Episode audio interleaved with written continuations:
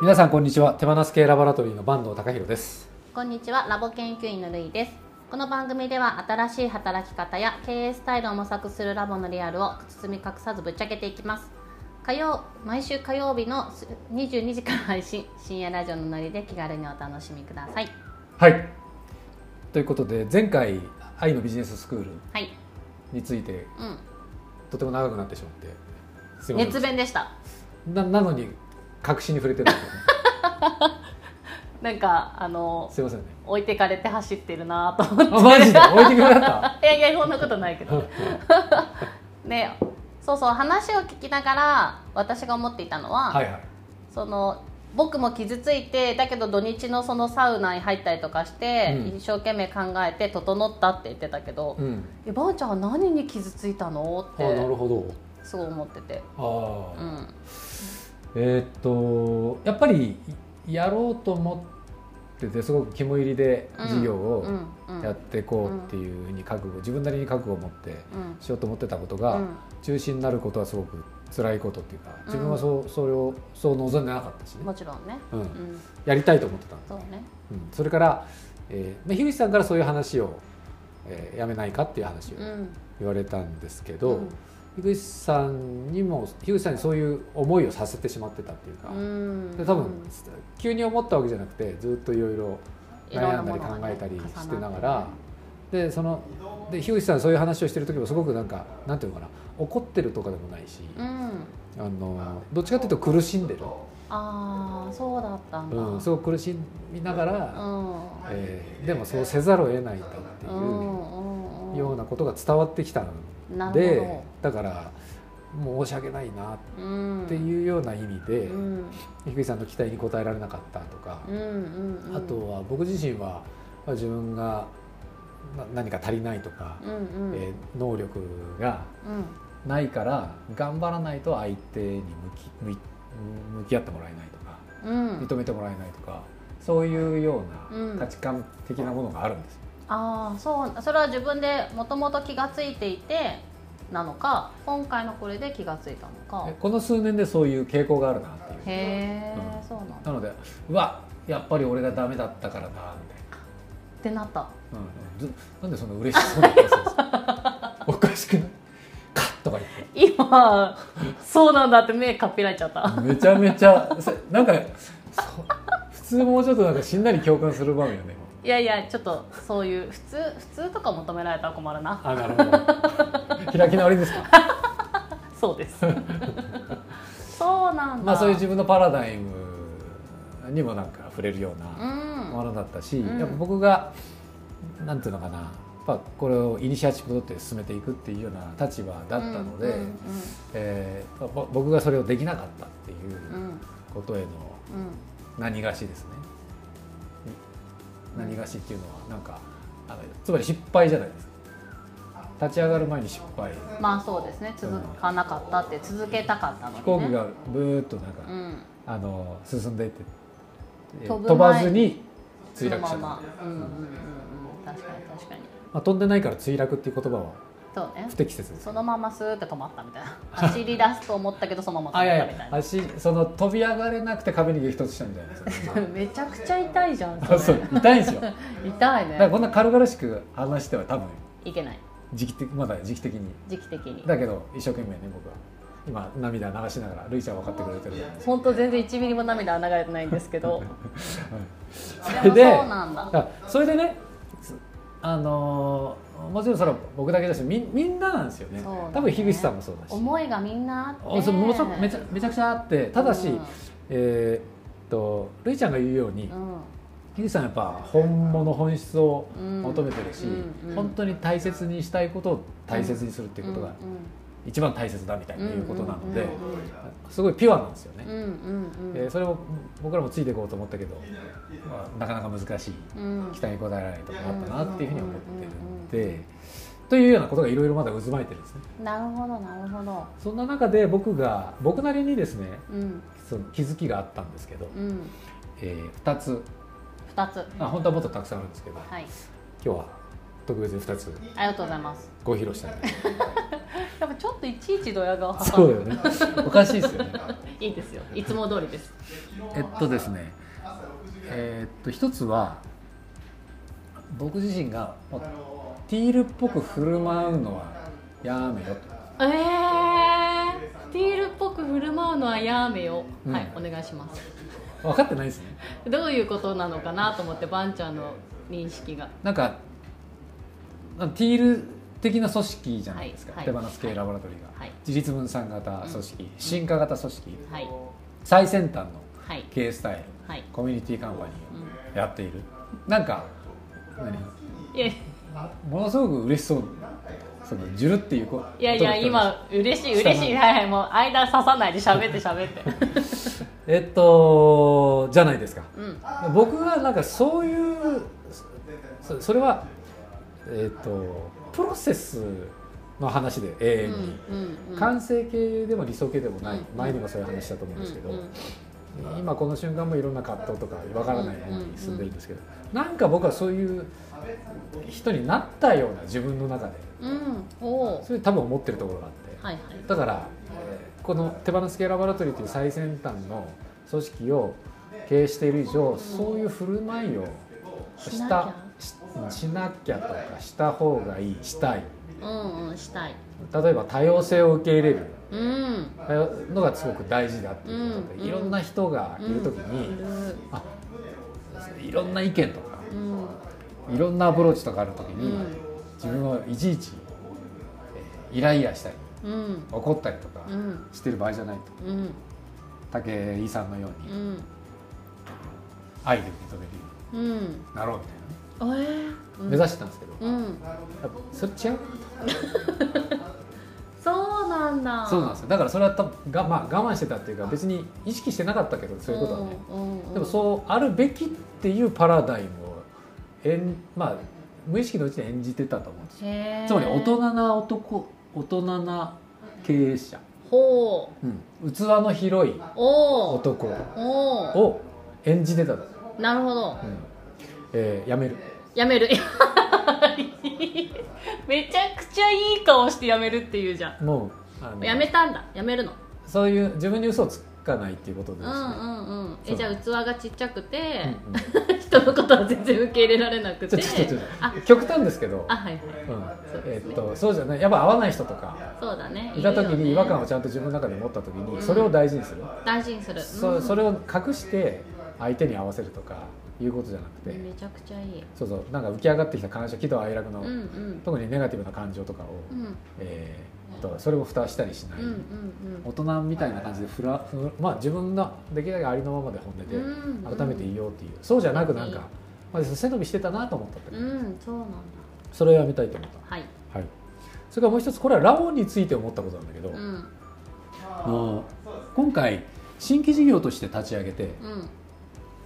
えー愛のビジネススクールっていうものをけ結局中止ということになったんですけど、はい。これはまーちゃん。がリンゴプロセスっていう、はい。やりたいということで意思を発揮してくれて、はい。でこれぐらいの予算かかりそうだっていうのを提案して、うんうんで会社のお金を使うっていう意思決定をうんうんするっていうやり方があるじゃないですか、うん意思決定のプロセスがね。はいでまーちゃんがそれを出してはい賛成とか反対とかアドバイスをもらった上で、うん。まーちゃんが決めていいっていうはい仕組みじゃないですか。そうですね。でそれにのっとってスタートしたんですよね、はい。でも結構お金みんなのお金を使う意思決定ってねそれなりにプレッシャーもかかるし、うんいや本当そう思う。で新規事業なんてうまくいくかどうかわからない。のに、うん。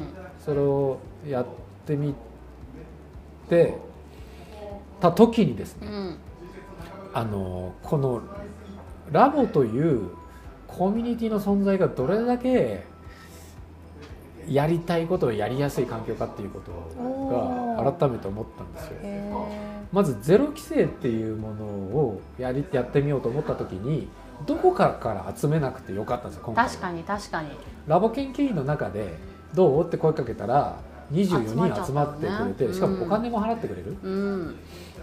多少割引はさせてもらったんうですけど、んうん。ちゃんとお金を払って受講してくれる？確かに。だからすんなりスタートできる、うん。普通だったらどんだけお金かけてこ広告打たなきゃいけないんだみたいな、うんうんえーそれがすごく極めて少ないしうん。しかもラボ研究員の人たちなんで、えー仲間なので、うん。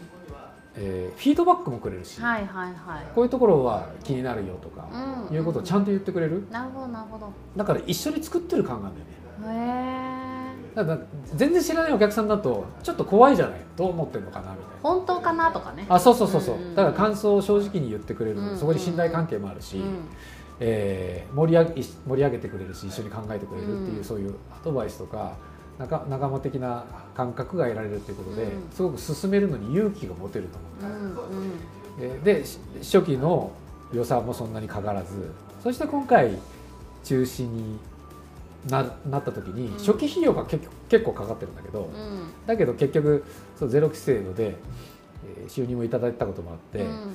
えーほとんど赤字にならなくて済んだんですよ。なるほどね。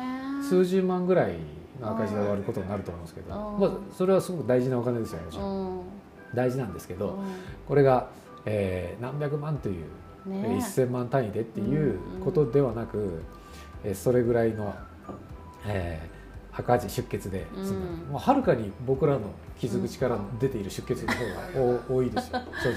なるほどね。お金的な出血は本当最小限でへえ住んでいる。でこれは試しながらうん。小さく始めてうん。うまくいったら広げていくってうん。アジャイル型の開発とかよく言うじゃはないいですか、はいはいまさにそれができて、だなと思って。えーもちろん僕らは責任感じているし、うんうんうん。えーちゃんと改善してうまくいけた方が良かったんですけど、うん。えー自分がこれやってみたいなと思ったことを言いやすいうん。形にしやすくそこに対して仲間もいたり、うん。で初期投資を結果的に抑えやすくするっていうのは手を挙げる人からしたらものすごく気持ちが軽いじゃないですか安心ですよね。すごく安心よね。でも逆同時に安心もあるけど同時に頑張ろうとも思いますよね。あそうそう。あのだから裏切れない。ね。とかね。そういうプレッシャーもいいんだよ。顔がわかるからね。あそうそうそうそうそう。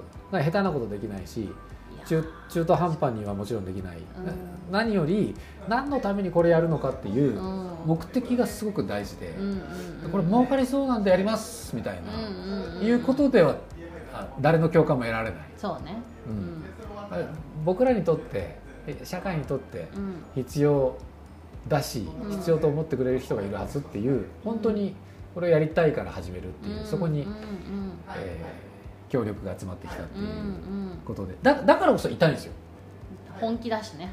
本気だから。ううん。んあのあ儲かんなかったなみたいな。じゃあ次行ってみようみたいな。そういうのとは違う。そのなんちゃってスタートアップ的なはいノリではないんですよ、なるほどなるほどね。だから痛いんですけどともかくそそこに仲間がいてうん。手を挙げやすい。で自分がこれで一人で始めようと思ったら自分の初期投資のお金とか大変だけど、ね。うん。ラボのお金を使ってやれるしみんなも金銭的な協力、うん。それからアドバイス的な協力もうん。惜してくれるっていう、うんこういう仲間がいるコミュニティだからこそまあ今回このような、うん。え流れとね。そう流れとなったなっていうふうに思っていて、うん。なのでこのラボの仕組みは改めて素晴らしいなと思ったんですよ。うんうん。えこのラボの仕組みになってから、えっと、初めてですか？こういうちょっと大きめのそのプロジェクトでリンゴプロセスが上がって。そうだよ新規事業ということではしかも経営メンバーとかじゃない人から上がってきたのは初めてじゃないですか確かにね。そうだうん。それもなんかすごい希少価値というかあそうだよね。チャレンジできた場所だとそうだね。思うん。だからだから気軽にできるってことではないんだけど、うん。でも普通の会社で新規事業を立ち上げるとかいうことに比べたらそのあの違う意味でのプレッシャーとか、無意味なプレッシャーがすごく軽くなる。確かに確かに確かに。これまさに自立分散型組織意思を持った人、うん。やりたいと思った人が手を挙げられ、うん。で決断しやすいうん仕組み、うん。うんしかもなんていうのかな実現可能性が非常に高まりやすいうん。仲間うん資金的なものとか、うん。仲間の応援とか得られるっていうことで、なので僕はコミュニティカンパニーというこのあり方をすごく可能性を感じたんですよあなうんそうなんだ。ただからラボ研究員もっと増えるといいなとか。いや遊べる場所としてはすごい希少価値があるなと私も思うんですよあね本気で純粋に遊べる場所なんですよ、うんうんビジネス、うん。仕事という文脈で。ねやりたいを現実化してできるし、真剣に取り組めば取り組むほどみんなが応援してくれるし、みたいなのはすごい感じててそんな場所他にないなと思いあますそうねそうね、ううん。んそうなんですよ、えーなので僕らの未来は明るいと。あやべえまたかまたいやいいですよ。ばんちゃんっぽい。いいですか？うん大丈夫です大丈夫です。とか思っているんですよ。うん言葉を選べないですね僕は。選ばなくていいんだと思いますよ。はいはい。そのあり方が出ますからそこに。なんかそ あの今までのこのじゃあこの失敗をねうん。チャラにしてとかえっ、とこれをステップにしてとか言うつもりは全くなくて、うん。えーで経営つまり、えーみんなのお金を使う意思決定。っうん。ていうのは経営だと思ったんですけど、うん。経営ってやっぱやらないとうまくならないと思ってていやー本当ですよね。でうまくいくかどうかなんてわからないっていうか、ううんまくいき続けることなんてありえなくて、やうん。っぱ失敗も含めて、うん。練習しないとうまくならない実践しないとうまくならないうん。と思うんですよ、それをできるだけ会社としてもリスクが少ない形で、うん。えー実践ができるうん。経営をやってみたいという人がうん。実践しやすい組織だなっていうことはうん改めて思ったんで、そういうのに興味ある人はぜうんいひやー入って遊んでみてほしいですね。ぜひ。実践ね。やってほしい。そう経営をの練習が実践的練習ね。経営のがね。そうだね。本気の練習なんですけど、まあ、あのやることでしか練習ができないっていうことです。ねいいですねなんでこれは本当自分の人生とかキャリアにもうん。めちゃくちゃ生きると思うので。そうですね。経営者じゃない人でもね実践の練習できるのめちゃくちゃいいですよね。もちろんもちろん。だって自分のみんな自分の人生の経営者でそうですね。自分の人生において意思決定は絶対にしてるはずしてでるしてる。そうそう。それをもうちょっと広く周りの人も巻き込みながらとうんかうん。いうようなことを、ん。こう意思決定のこの大きさとかお金の使い方とか変わるはい。ということですよ。いやーめちゃくちゃ聞きたいこと聞けたわあそうなんですね。うん、よかった今日の話聞きたかったやつです。え？前回すごい長く話したんです あの時間も必要だったんだよねばんちゃんの中で。多分しゃべる。あなたにとっては？刺して。必要だったんですか？え30分近く。聞いてくれてる人長えなと思いながら。聞いてたってことですだからあの視聴者の方と同じ気持ちで2倍速で聞いてください。そうです。2倍速であのおすすめしておきたいなと思います。はい。はい。それではまた来週火曜日の22時にお会いしましょう。ここまでのお相手は坂東と。ルイでした。オナーティブ